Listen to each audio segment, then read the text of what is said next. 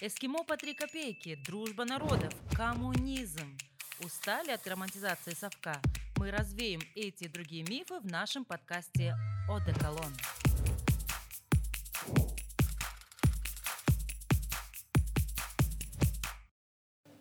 Всем привет! Добро пожаловать на наш подкаст о деколонизации.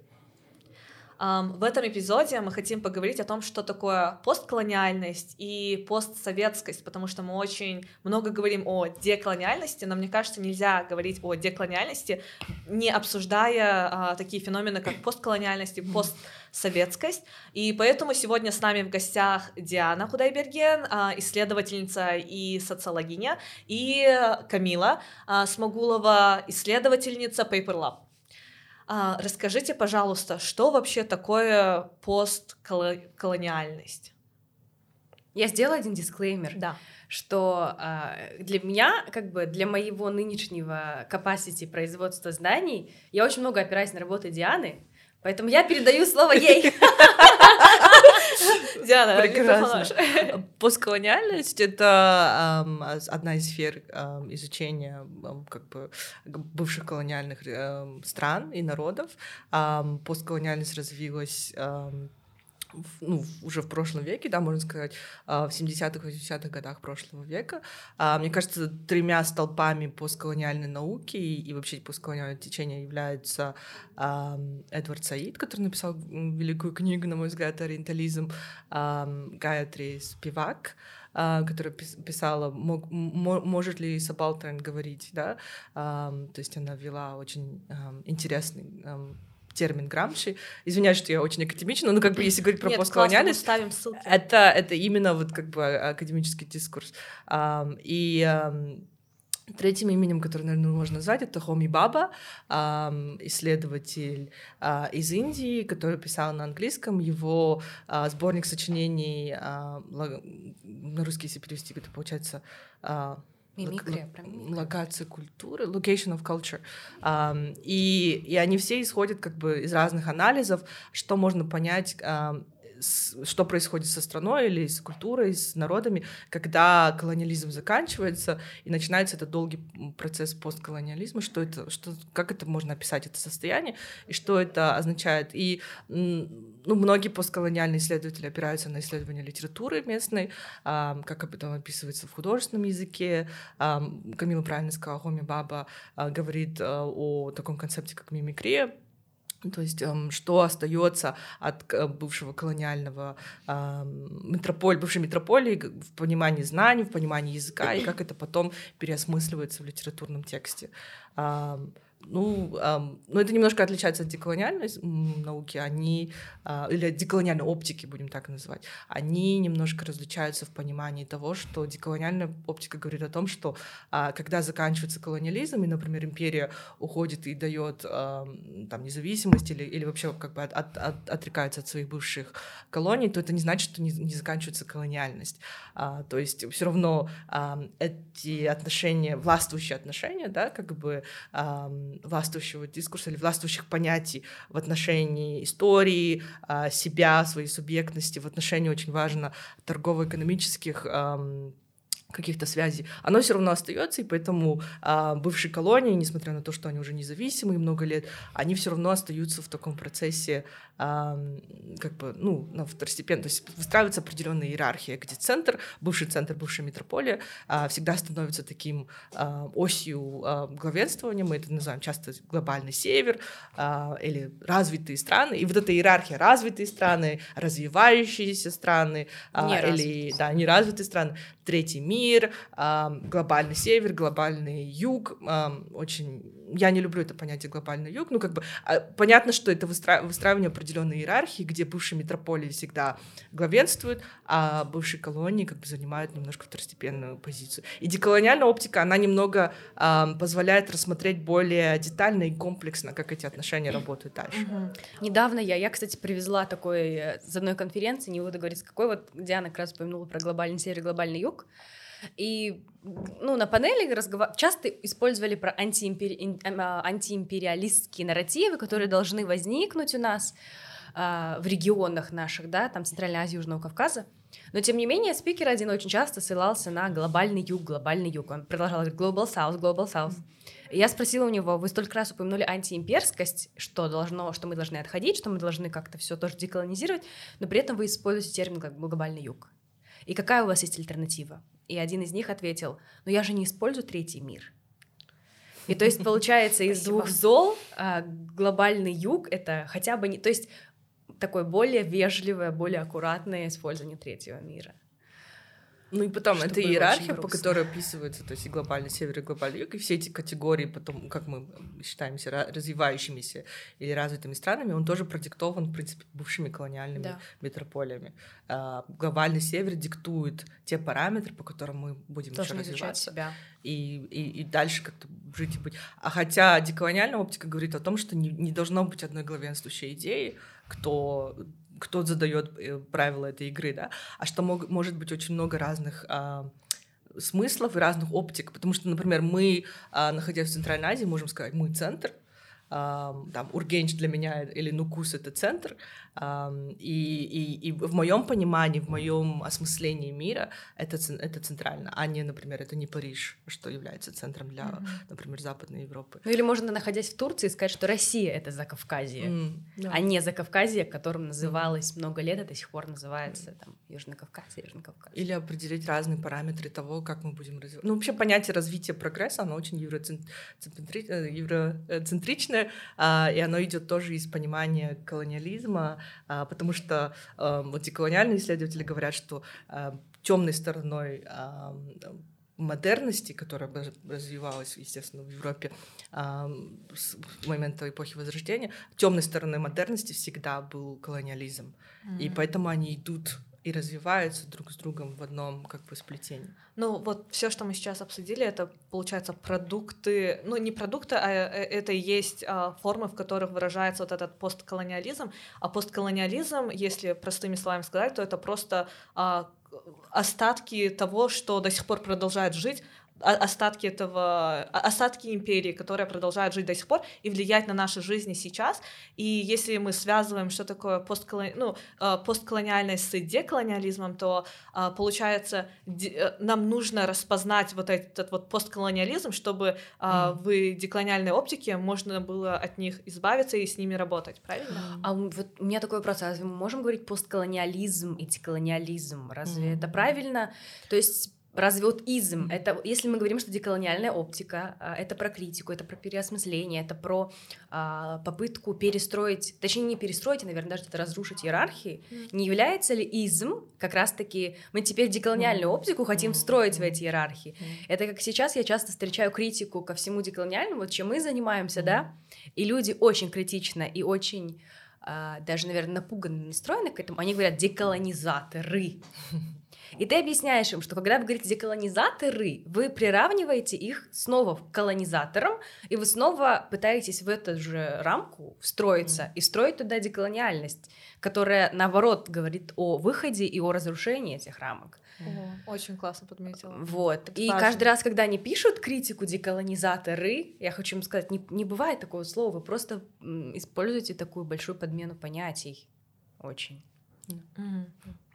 Да, Ну и многое, вот то, что Айда, ты правильно подметила про то, что мы часто, ну вот во всех дебатах сейчас деколониальных, которые очень э, я очень, вот то, что Тластанова Мадина говорила, да, по-моему, на Венецианском биеннале, что есть мейнстриминг какой-то, и в том числе есть комодификация большая. И я очень тоже, наверное, к этому отношусь и с воодушевлением, и с опаской, потому что, да, это подразумевает, что говорить об этом могут все, и как раз-таки каждый со своей историей, но в этом есть много путаницы, и много, когда мы думаем, что деколони... мы выдаем постколониальное за деколониальное. А, Хорошо, вот важный вопрос, к которому мы подошли, который я тоже хотела обсудить. А, вот как связаны, в чем различаются, в чем схожи а, постколониальность и деколониальность? Ты опять говоришь деколониальность. Блин, Деколониальное, наверное. деколониальная, да, Мгм, деколониальная оптика. Я вот недавно пересматривала на TED Talk со Астана а, Ольга Мун, исследовательница. Мгм. Она там очень хорошие три критерия привела, да, что деколониальное это в первую очередь антикапиталистическое, антироссийское и антипатриархальное, да. И то есть почему вот, например, есть подмена понятий? Потому что вот если эти три критерия часто напоминать всем, то многое, что выдается за деколониальным, на самом деле еще в постколониальном осталось периоде. И, наверное, как-то в нем надо чуть-чуть себе дать а, возможность повариться. Ну, то есть вот простой пример, недавно инсайт, который со мной случился, о котором я тебе да, и писала, что и я даже так думала до недавнего времени, что вот, допустим, вот мы много говорили в этих же подкастах, да, и Диана предпишет про вот а, интеллигенцию 20 века, интеллигенция тоже по сам по себе очень колониальный термин, да, но будем говорить интеллектуалы, а, блока не коммунистского, как они, они белые, да, наверное, как правильно говорить, кому они были ближе, Алаш Родинец? ну, скажем, прогрессивные либеральные интеллектуалы 20 века, которые вот как раз-таки в 30-е годы были все репрессированы, а, и у многих из них не осталось потомков Алашординца, да. И вот сейчас они являются таким как бы имиджеобразующим, да, когда мы говорим про идентичность, и они также входят в деколониальную оптику. То есть некоторые mm. называют это деколонизацией своей идентичности, когда вот теперь для нас там алаш, алашевцы — это герои. Mm. Но первый критерий, когда выходит их имена и их, им, э, их изображения — это чаще мужчины.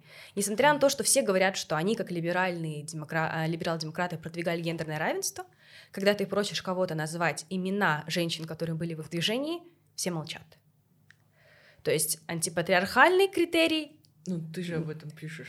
Ну, да, но все, те, но все те, кто использует их э, имена, те, кто выпускают книги, mm-hmm. те, кто снимают э, клипы, делают какие-то вещи, я понимаю, что многие, например, креаторы в медиа, они скорее не переосмысляют, они просто это используют, mm-hmm. у них как бы другие цели.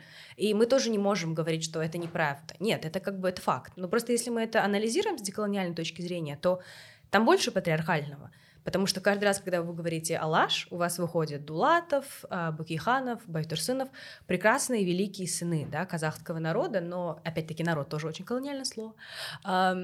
Но там нет женских имен, которые выходят, да. И меня, кстати, часто за это критикуют, что отстань, успокойся, как бы, но я не успокоюсь, наверное.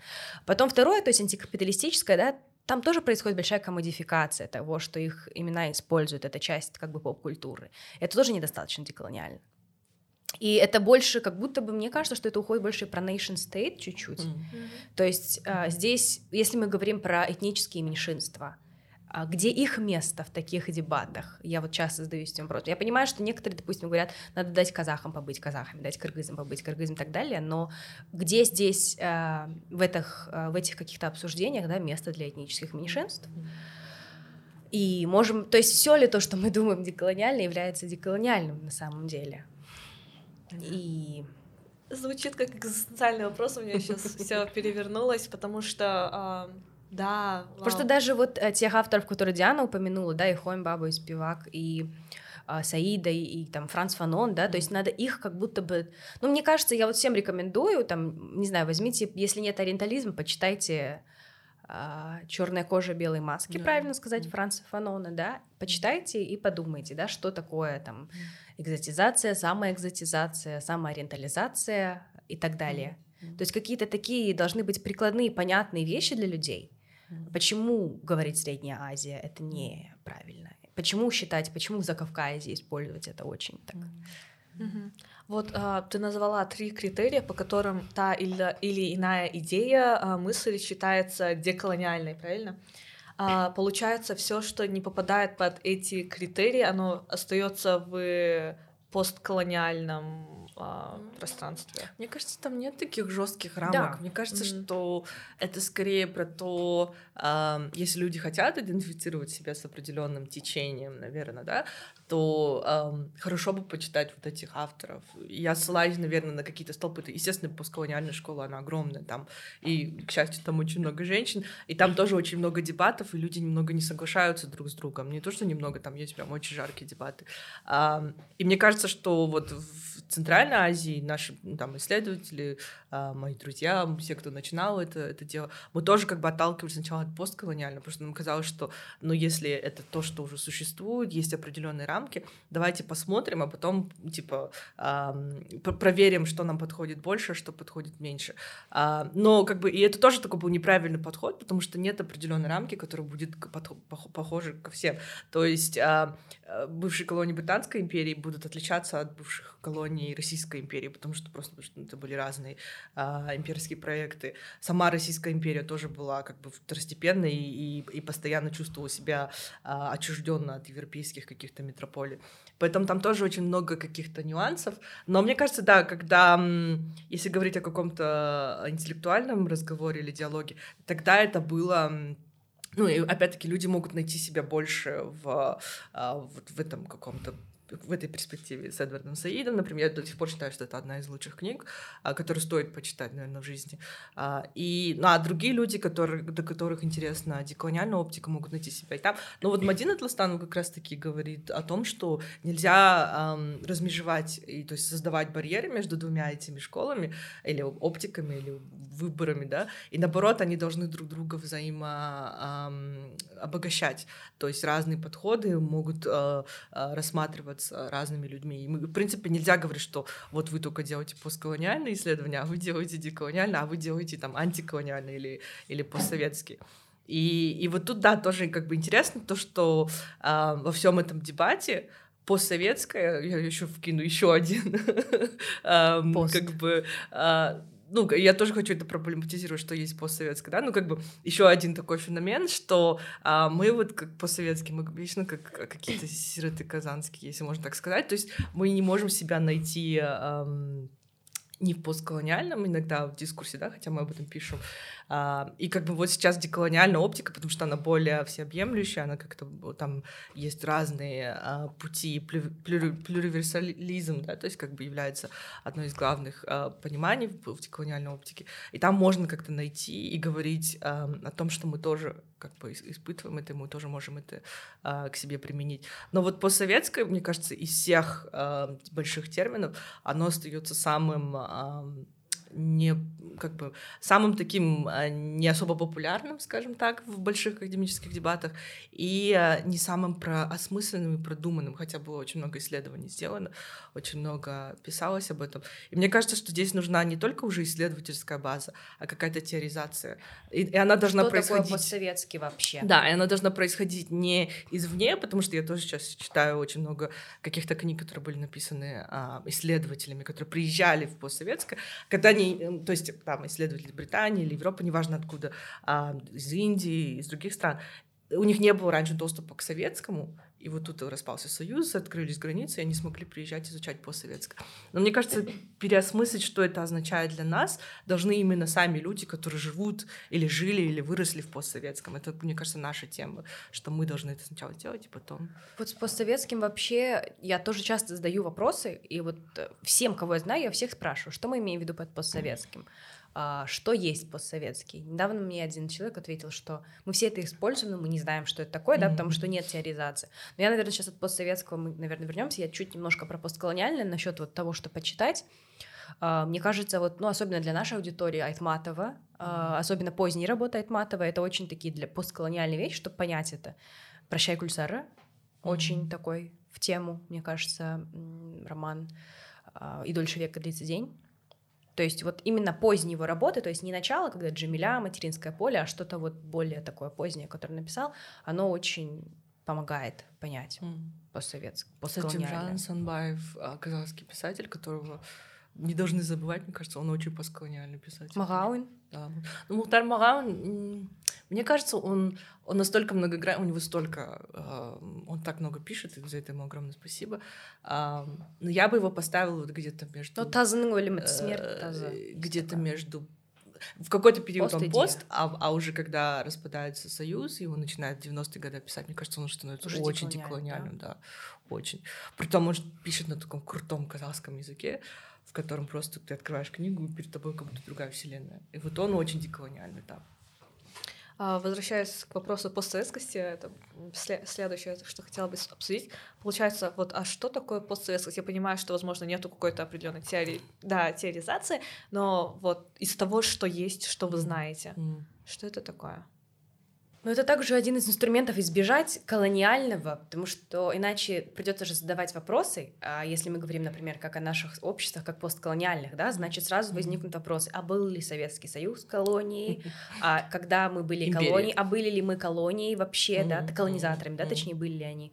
И это такой, как будто бы еще запасной аэродром, когда можно вот эти дебаты о колониальности нашего прошлого увести вот другую плоскость другое. и превратить. А это mm. очень интересно. Ну, ну вот, когда ты говоришь про кружок, где, где постколониально, я с этим очень часто сталкивалась, когда я пыталась говорить, что да, мы были колонизированы Советским Союзом, мне говорили, что а, вы не можете использовать рамку постколониально определенные люди, потому что м, постколониально это про Британскую империю.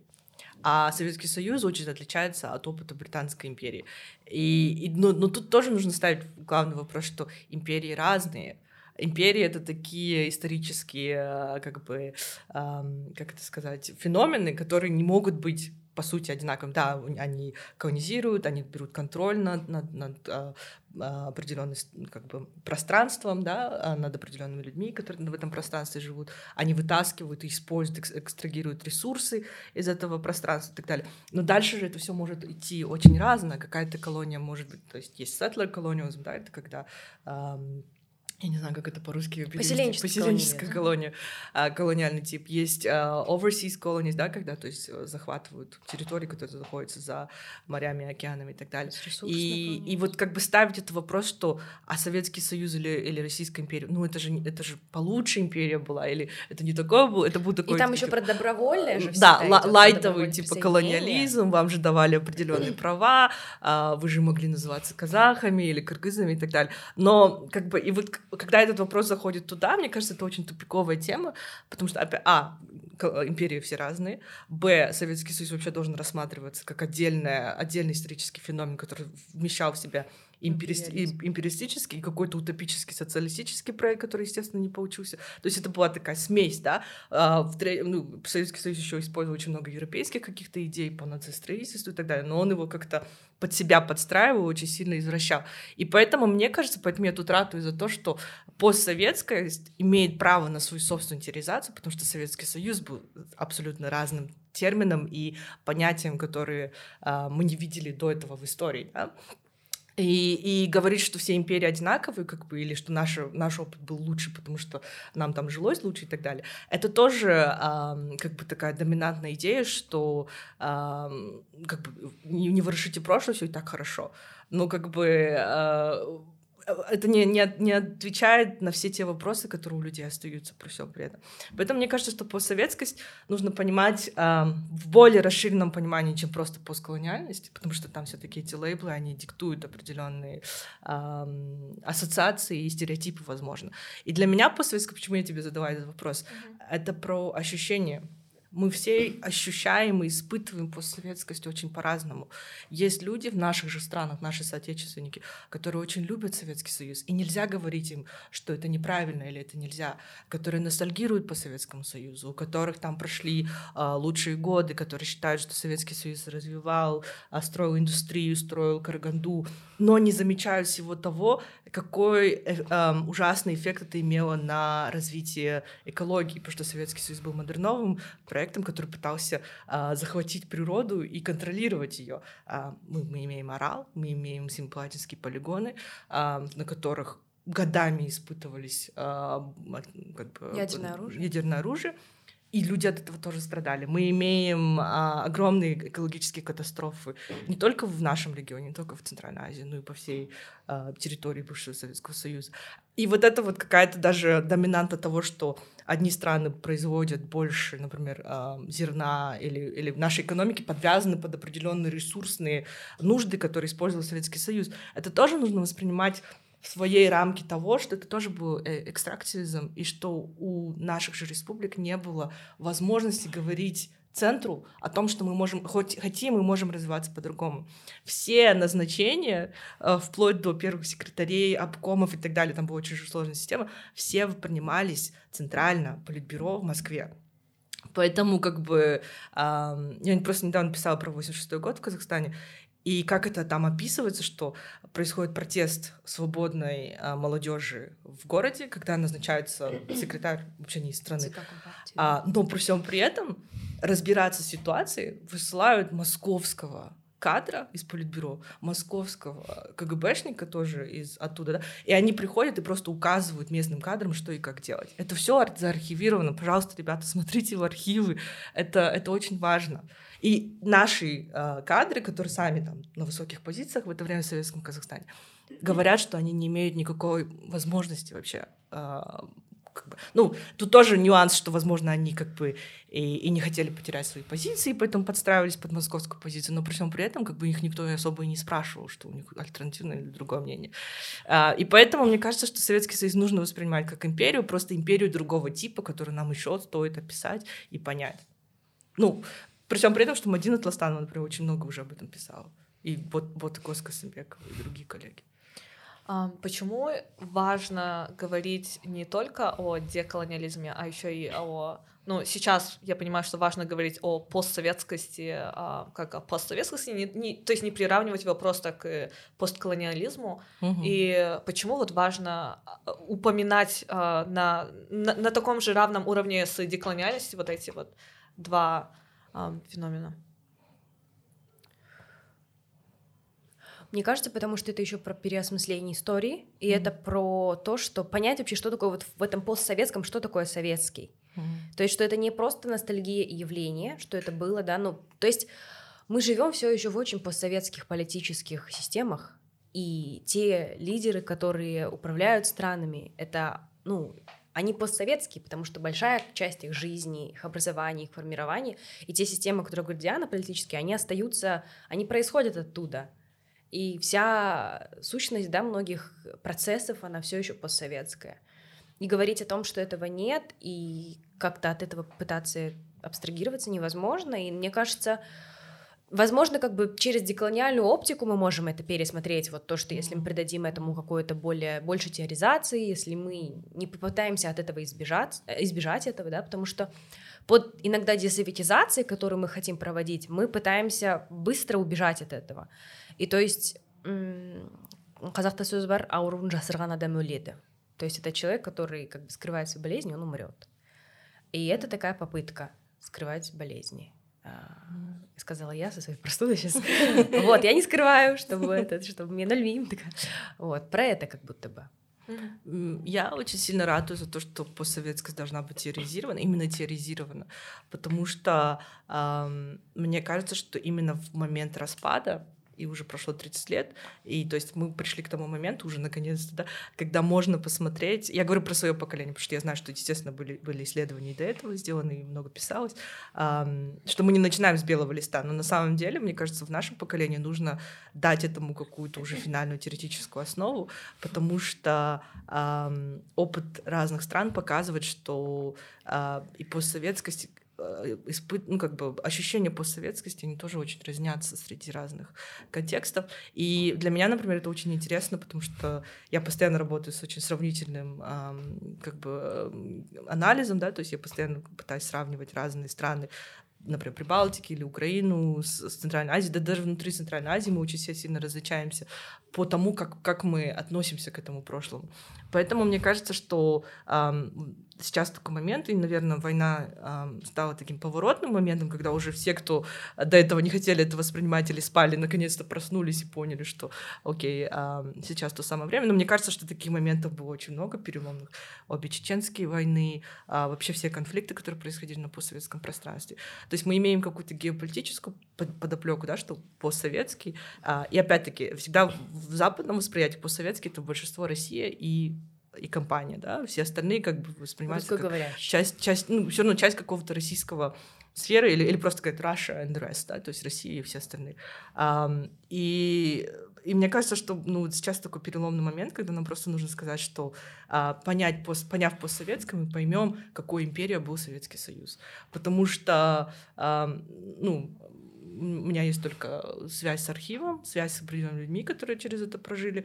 Um, но сам, сам момент постсоветскости, по ощущениям, да, почему Uh, у нас нет музея коммунизма, почему у нас так мало говорят про гулагизацию. Вообще Казахстан, это, мне кажется, uh, такой учебник по советскости должен быть. Это такой шикарный кейс, где всю страну превратили в uh, сталинские лагеря, но при всем при этом у нас до сих пор, в принципе, очень многие люди симпатизируют советской э, риторике. Опять Советский Союз тоже был очень разный, но э, при всем при этом как бы аб- абсолютно списывают вот эту какую-то колониальную э, подоплеку, описывая все эти хорошие вещи.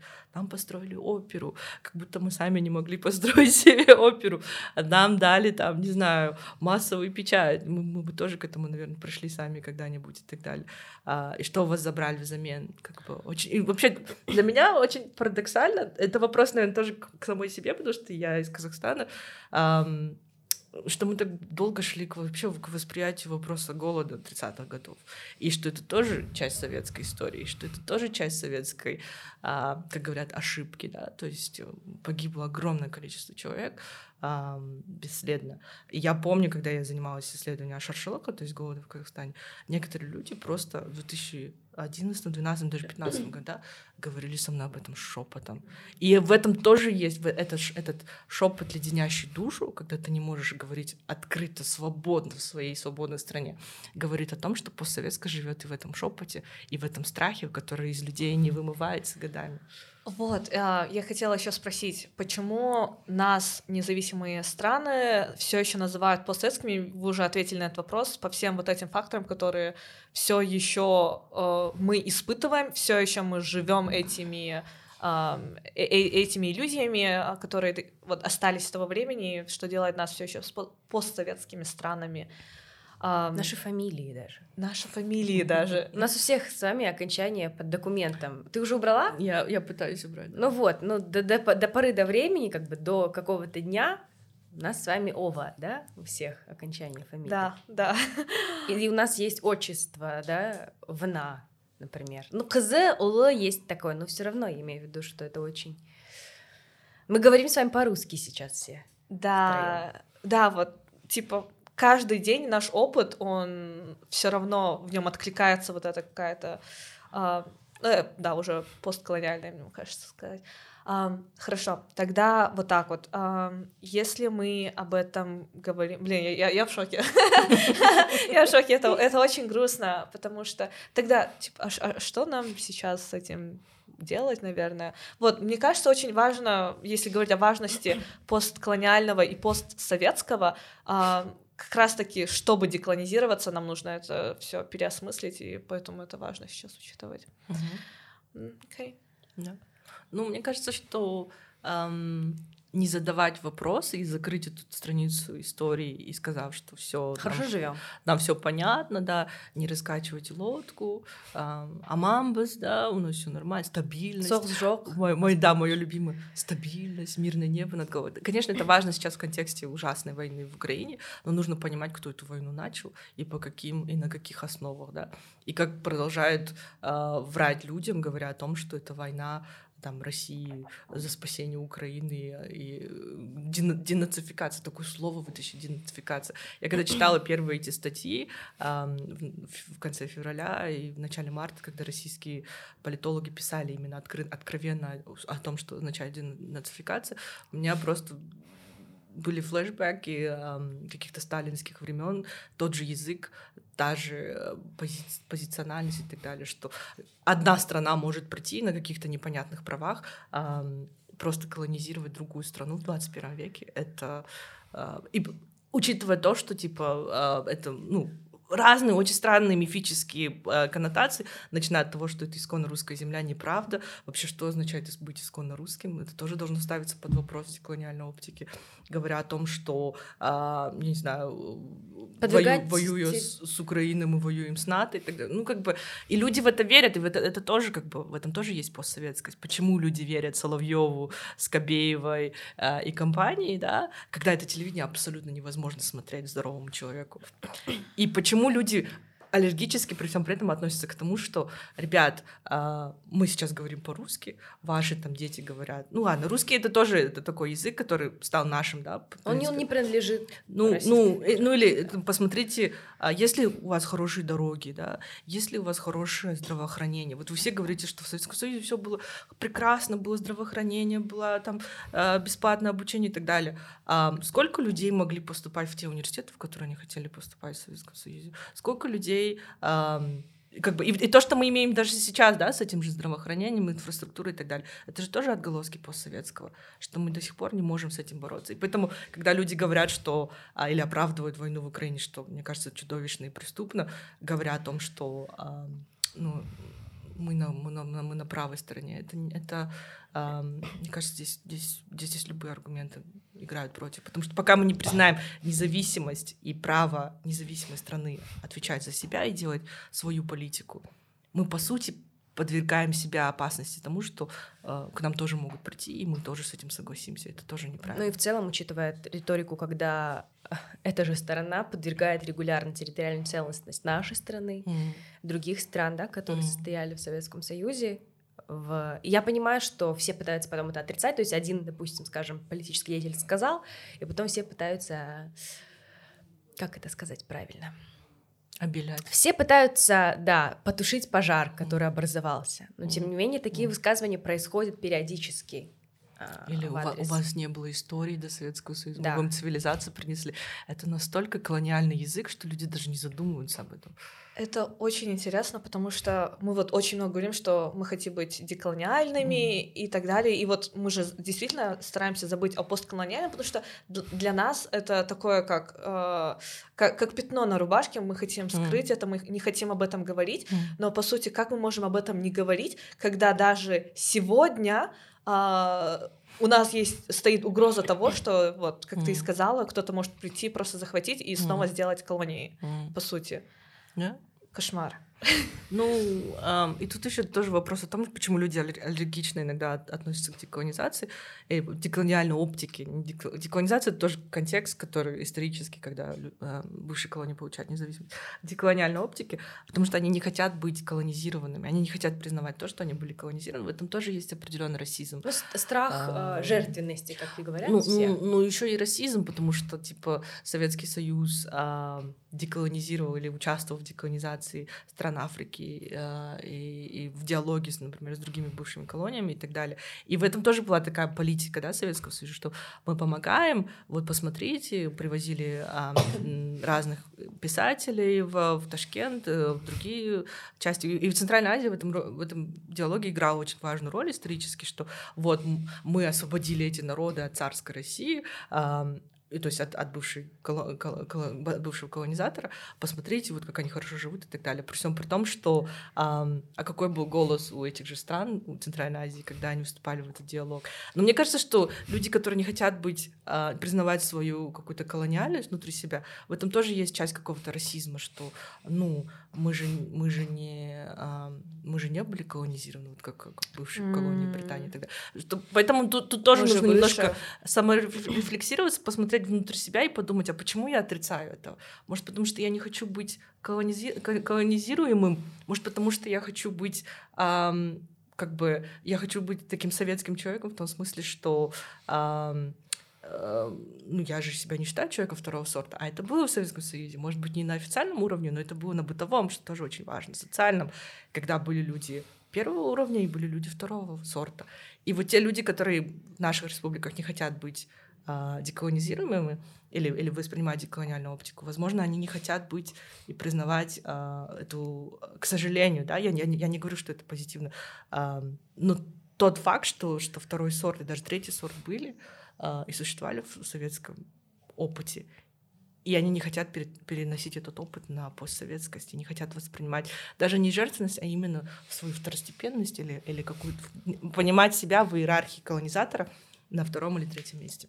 И они хотят быть такими, что Советский Союз давал а, свободу привилегии. человеку, привилегии, и советский человек, мы все были а, равны друг другу. Это неправда, это такой большой миф. В Советском Союзе не было равенства. И мой финальный, наверное, вопрос. А, мне кажется, мы очень глубоко отрефлексировали о, о том, что такое постсоветский и постколониальный и деколониальный. Тогда есть ли вот просто как-то в разговоре у нас было, что, а, по-моему, ты общалась с грузинами, и они такие, нет, мы не хотим ассоциироваться с пост Камила. Это я была. А, вот, я просто, я когда монтировала подкаст, я такая переслушивала а, с, подсовет, с постсоветскими, мы хотим, мы типа, мы давно деколониальные. И у меня такой вопрос. Um, есть ли сейчас вообще общество в нашем постсоветском пространстве, а, которые можно считать деколониальными. Или таких на самом... Ну, я, можно, в двух моментах э, да. придерусь к, придерусь да, да, к вопросу. Первое, что такое постсоветское пространство, где его границы? Mm. Просто те, которые когда-то были в составе СССР, окей. Но опять-таки, там, э, Южный Кавказ, в частности Грузия, да, они очень к этому отнесутся иначе, или тем более Прибалтика, да, это одно. А второе, это тоже, да, как будто бы легкие ответы на сложные вопросы да, success story самой деколониальной нации бывшего Советского Союза. И что есть тоже как будто бы в этом чуть-чуть такая иерархия, да, что вот они, они деколонизировались, а вы, а вы нет, как бы bad for you там. И в этом есть какая-то конечность, что можно деколонизировать, ну, используя твою, твою, твою формулировку, можно деколонизироваться и прийти к какому-то великому прекрасному будущему. Мне кажется, что этот процесс, он, он очень долгий, и, и, и не нужно бояться того, что он долгий. Мы, мы должны рефлексировать, мы должны а, задавать эти вопросы.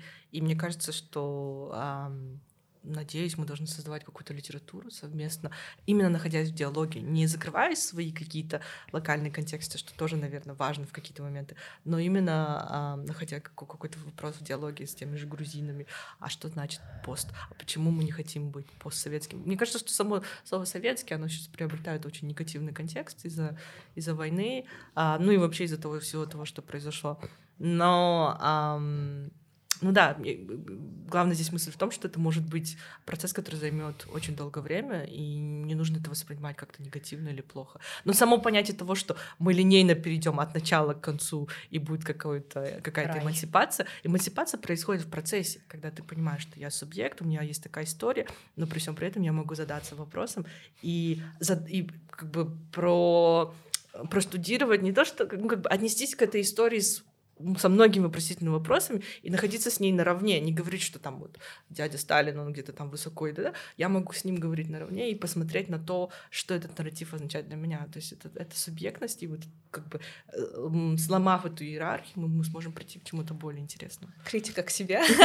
Нет, это даже не критика, это же то, как мы привыкли. То есть мы живем в каких-то системе, в какой-то системе ценностей, которые мы сами пока перерабатываем и переосмысляем. Поэтому такая а постановка вопроса тоже имеет финально просто сказать про, про грузин. Может, они правы в том, что нужно отойти от понятия постсоветское в нашем общем языке. И вот, как ты говоришь, не говорить про постсоветское пространство, а, а отнести его более в такую историческую, какую-то теоретическую основу, что это было, что, наверное, пост имеет какую-то многоликость, но при всем при этом он очень пустой в своем понимании, чтобы описать те ощущения, которые мы переживаем сейчас. Поэтому, может быть, мы уже не пост давно, а, а что-то другое. И э, как бы, ну да, я, я тоже за то, чтобы не называть эти страны больше постсоветскими. Но у них есть альтернативы, надо понимать, что да. они могут себя называть да. странами Черного моря, странами и европейской интеграции. Но тут еще такой момент, наверное, нас это пока еще очень задевает и задевает сильно, потому что это часть, наверное, что это mm. пока не осталось на, на какой-то странице истории, mm. что это пока часть реальности, и вот то, что Диана написала, да, про какие-то привилегии, про какие-то а, моменты восприятия себя, да, что мы не хотим быть вот, что мы были oppressed, а это больше про... Но ну, пока это все очень больно, мне кажется. Из-за этого к каждому термину можно относиться достаточно так болезненно. Mm-hmm. Ну и особенно в странах, где была война, да, mm-hmm. допустим, в контексте Грузии, там вопрос mm-hmm. оккупации, это такие моменты тоже тяжелые. То есть сравнивать, да, насколько мы можем, тоже надо примерно.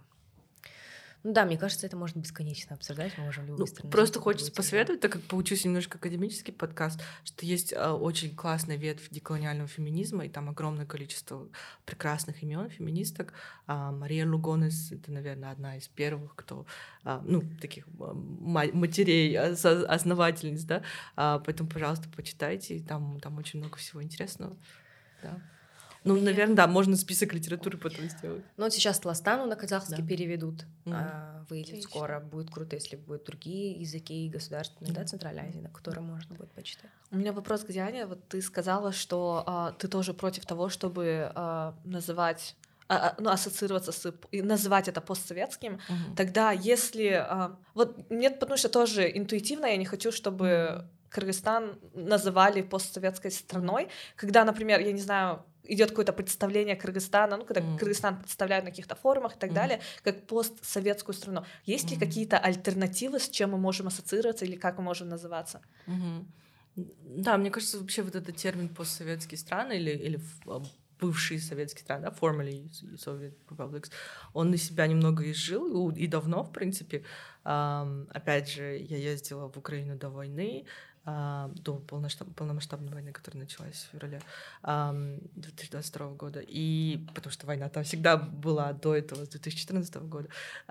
И вот там, да, там как бы было такое сильное переосмысление, а, что там не использовался этот термин. Или в странах Прибалтики мне было очень много интервью, когда мне люди говорили, но мы не постсоветские, зачем ты это используешь и так далее. У них, да, есть альтернатива, у них есть Европа. А, мне кажется, что нам нужно искать альтернативу изнутри, что регион может сам о себе сказать, потому что не нужно разделяться дальше на какие-то, что мы там разные и так далее. Но именно регионально, если себя поставить как-то на карту, то мы должны придумать свой термин. Многие сейчас используют Центральная Азия, Central Asia, в, как бы в контексте да, геополитики.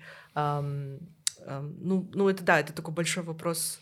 И мне кажется, что он должен исходить изнутри того, как люди сами хотят себя называть. Мы не можем давать кому-то лейблы, эм, кем бы мы ни были, академиками, писателями, эм, политиками и так далее. Мне кажется, что это, опять-таки, говоря про самоопределение и говоря про деколониальную оптику, которая дает тебе эту субъектность и свободу, оно должно исходить от самих людей. Ну, то, что мы боремся, например, эм, с очень такими шовинистскими высказываниями в онлайн, да, сейчас, когда пишут Киргизия, а не Кыргызстан, и там просто все пишут, и казахи, и, то есть казахстанцы, эм, там, все из Центральной Азии, узбекистанцы и так далее, все пишут не Киргизия, а Кыргызстан, или там не Алма-Ата, что очень советский старый термин, а Алматы. И вот тут, когда мы говорим про прошлые и про нынешние, мне кажется, что постсоветскость, она должна, постсоветское пространство и вообще понятие постсоветскости должно перейти вот в эту старая Алма-Ата когда-то была, но никогда больше не используется, но мы можем про нее писать, теоризировать и историзировать, но как термин оно отошло, оно изжилось, или как Киргизия, что более эм, ужасный язык, конечно, шовинистский, расистский, но, но я именно про это говорю, что и да, но мы должны прийти к какому-то своему знаменателю, что означает наше нынешнее состояние, мне кажется, из диалогов а, людей, а не политиков. А, тогда такой вопрос, following. а, что сейчас говорят люди? Я просто, я вот не знаю никаких диалогов вот насчет самоопределения региона. Uh, говорят про большой регион, то есть говорят. Но самое интересное, когда я делала исследования еще до пандемии, люди говорили названия стран. Кыргызстан, Узбекистан, Таджикистан, иногда Азербайджан, эм, но не говорили там, например, бывший советский или вообще у людей нету на самом деле, когда ты начинаешь с этим с, говорить с, э, ну, на интервью, на фокус-группах, у людей нет понятия постсоветского в повседневной жизни. Есть СНГ больше, даже да. чаще говорят СНГ, чем постсоветский. Ну, ну даже вот, например, в Центральной Азии наш наш сампл когда-то показал в 2019 году, что даже СНГ очень редко используют. Всегда говорят именно по странам. И мне это очень понравилось, что каждый раз раз, когда ты куда-то едешь в разный город, в разное село, а, люди всегда говорят, вот есть Кыргызстан, есть, например, а, Узбекистан, и это очень разнится, когда ты едешь географически, кто ближе, того и называют. Но даже в Азербайджане очень часто говорили, что они не говорили Средняя Азия, они не говорили постсоветская, они говорили, есть а, Азербайджан, а, по Каспийскому морю у нас там границы, например, с Казахстаном, с, с Туркменистаном, и они говорили про какую-то вот эту вот общность. Но, а, возможно, это тоже выход наз, называть свои страны своими именами. То же самое, как, например, я сейчас думаю, почему люди говорят страны Африки, а, хотя там огромное количество стран. И они супер разные, они у них супер, супер разная да. жизнь везде. Или тот же Ближний Восток, где тоже столько разности, и как только начинаешь в это входить, столько языков, и... да. Ну, такое. Я думаю, что нужен какой-то опрос а, и какое-то большое социологическое исследование по Центральной Азии, которое будет говорить о том, насколько, например, региональная идентичность, о которой говорят на всяких консультативных группах, о которых, э, ну, которые закрытые двери, да, и оно не учитывает общественное мнение. Мне кажется, нужен такой опрос, где нужно понимать, да, насколько общество сами себя ассоциируют друг с другом. То есть мы можем сколько угодно говорить, что мы друг о друге не знаем, и мы себя больше ассоциируем там и с Россией, и с какими-то ну, то есть в меньшей степени, да, друг с другом, мне кажется, mm-hmm. это должно быть какое-то большое исследование о том, что есть Центральная Азия для самих центральных азиаток, центральноазиаток. А, потому что, допустим, в Paper мы недавно провели...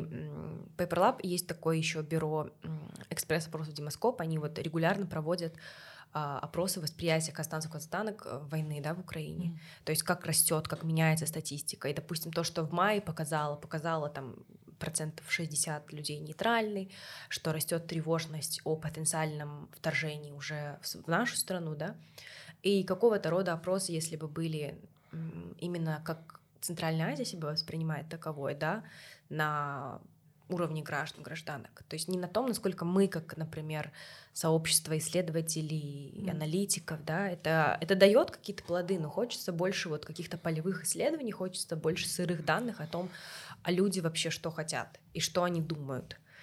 И как они, готовы ли они себя воспринимать центральноазиатским регионом. Когда мы все еще на панели не видим, когда, понимаете, у нас Туркменистан так редко задействован, когда кто-то появляется из Туркменистана, все просто его готовы э, расцеловать, потому что он или она это всего лишь один человек, и это происходит очень редко. То есть о каких вопросах да, можно говорить? Мне кажется, нужен, нужен такой какой-то большой опрос социологический. А, да. Вот. Здорово. Дайте денег, мы проведем. А, тогда давайте подведем какие-то итоги этого разговора. А, у нас была тема, а, что такое постколониальность и а, постсоветскость. А, к чему мы пришли? в итоге. У нас просто, блин, у нас такой разный разговор был, сейчас сложно будет чуть суммировать. Мы будем идти просто, мне кажется, даже суммировать это невозможно. Это процесс. Это, это идущий, не останавливающийся процесс. Да, Все. И еще важно, мне кажется, я не знаю, будешь ли ты делать дисклеймер, что мы это записывали, в какой период. А, потому что вот то, что вот даже ты упоминал, да, я думала об этом иначе, вот так, сейчас я поменяла свое мнение. То же самое я, например, понимаю, что какие-то подкасты, которые мы записывали ранее, да, ты мог думать одно, а потом как бы ты тоже переосмысляешь, переосмысляешь и это тоже важно. Я хочу просто как итог пригласить большое, большее количество э, ребят, исследователей, которым интересны эти темы, к диалогу, э, если у меня есть такая возможность, да, э, поговорить о том, потому что я пишу большой проект про постсоветскость, он будет занимать очень много времени.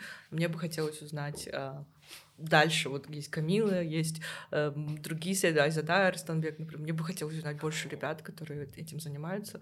Я хочу, чтобы твои книги перевели да. на казахский язык. Спасибо. Ну, пока нет, но а, мой твиттер всегда открыт. А, если люди напишут, а, в инстаграме я Чапан Фашиниста. А, была когда-то не, не именованная, но теперь придется публично открыться.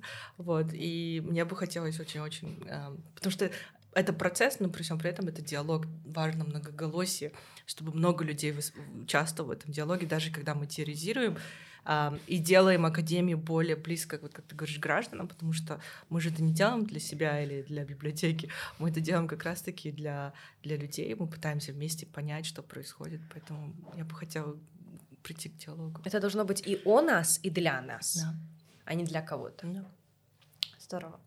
А, тогда, надеюсь, этот эпизод был полезным для тех, кто а, не знал, что это такое. Мне кажется, мы дали очень много пищи для размышления, потому что нету финального ответа какого-то невозможно. Это всегда процесс, а, то, что мы постоянно пытаемся размышлять для себя, основывать.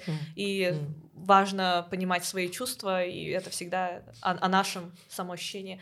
Спасибо, что были с нами. Если будут вопросы какие-то, пишите. А, увидимся. До скорых встреч.